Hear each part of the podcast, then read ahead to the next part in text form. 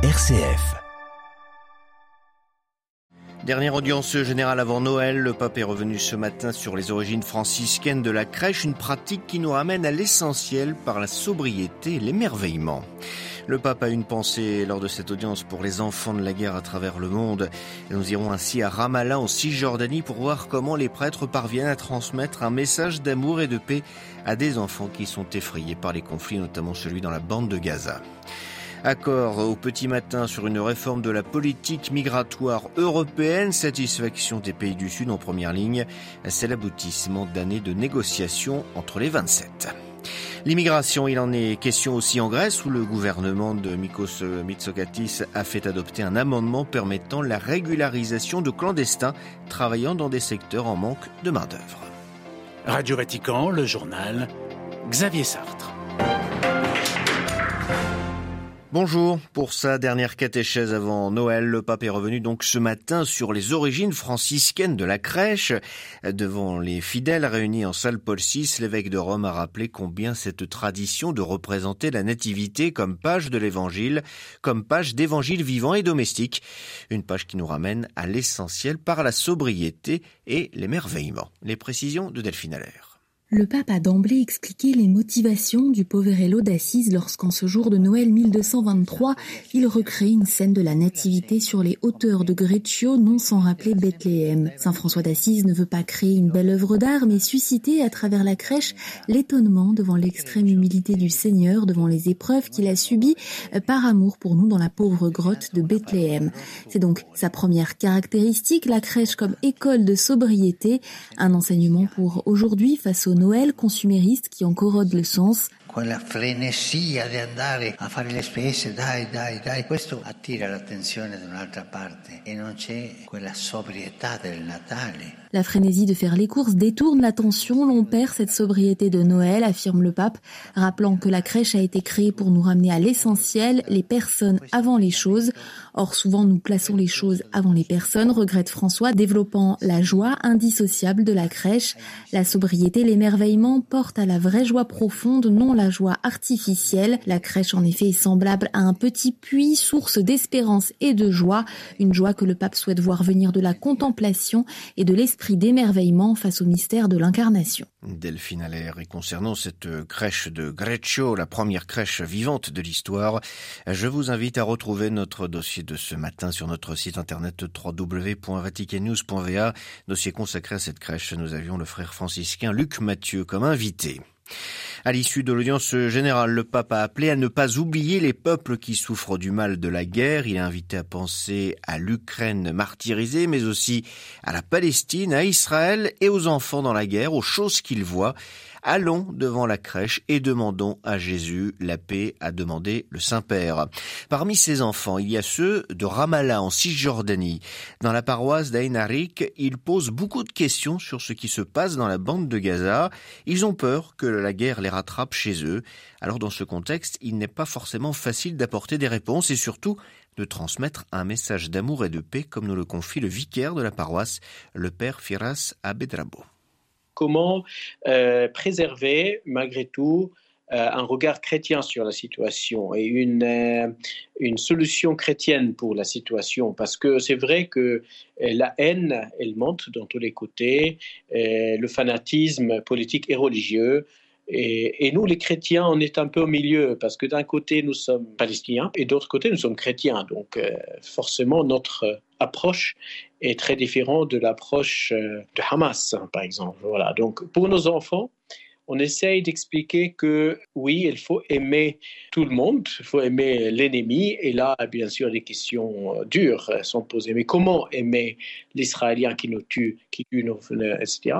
Bah, on dit que aimer quelqu'un, pour nous les chrétiens, c'est pas approuver tout ce qu'il fait, c'est vraiment voir l'image de Dieu en lui et lui aider à voir l'image de Dieu en lui, en priant pour lui, en lui montrant une, euh, une grande charité qui, peut-être, espérons, va euh, convertir son cœur. Des propos recueillis par Jean-Charles Puzolu.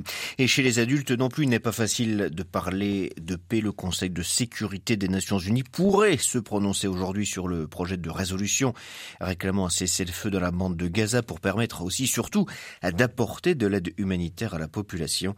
Israël ouvre timidement la porte à une pause et le chef du Hamas, Ismaël Haniyeh, est aujourd'hui au Caire en Égypte pour parler d'une trêve.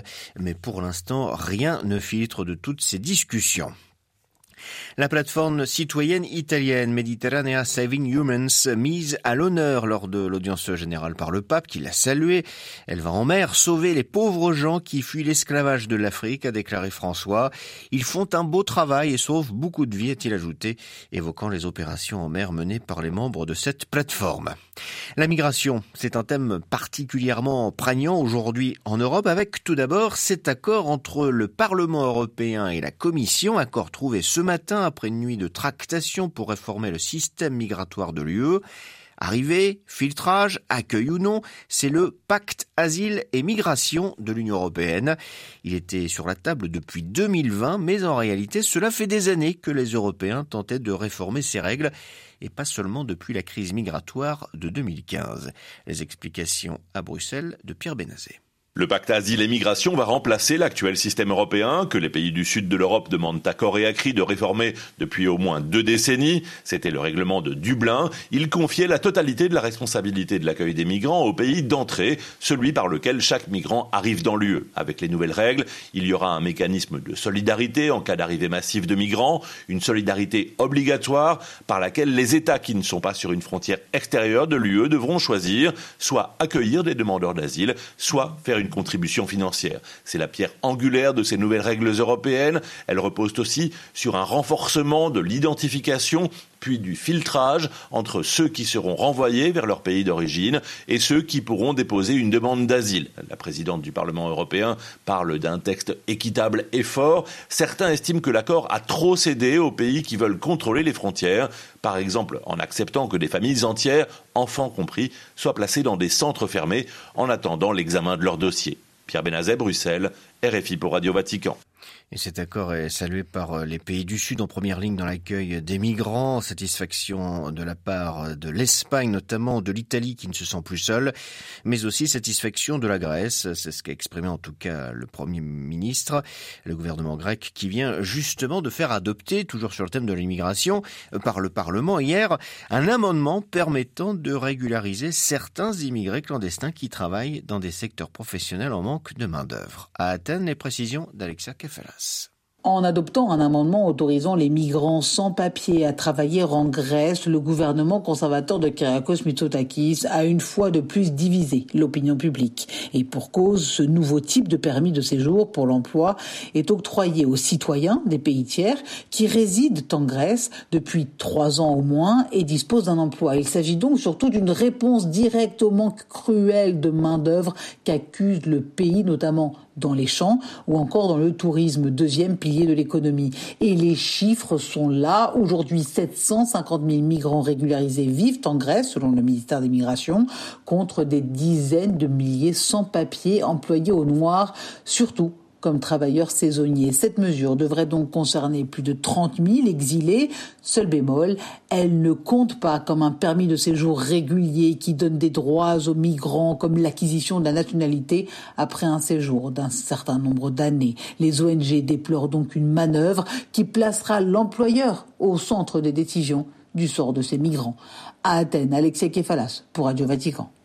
En France aussi, il était question d'immigration avec l'adoption définitive hier par le Parlement de la loi immigration, très critiquée jusqu'au sein de la majorité. Un ministre démissionne d'ailleurs pour protester contre ce texte. Un département a même déjà annoncé qu'il n'appliquerait pas une de ses dispositions, celle concernant la préférence nationale pour l'attribution d'allocations sociales. Et le président de la République devrait même saisir le Conseil constitutionnel, voulant bien vérifier que certains articles sont conformes à la Constitution. Les Congolais aux urnes depuis ce matin, 6 heures heure locale. Les opérations de vote se poursuivront jusqu'à 17 heures. L'enjeu de cette journée, c'est la bonne tenue du scrutin, mais les principaux candidats d'opposition à la présidentielle critiquent déjà l'organisation, ou plutôt le manque d'organisation du vote. Certains évoquent même des irrégularités.